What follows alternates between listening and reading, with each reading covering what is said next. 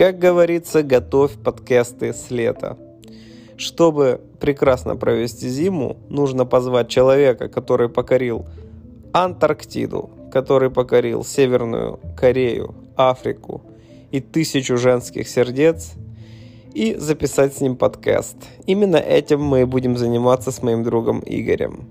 Поэтому, ребята, расслабьтесь, налейте себе бурбончика и слушайте наши веселые повествования об увлекательной жизни, которая проходит у нас тут в Чикаго.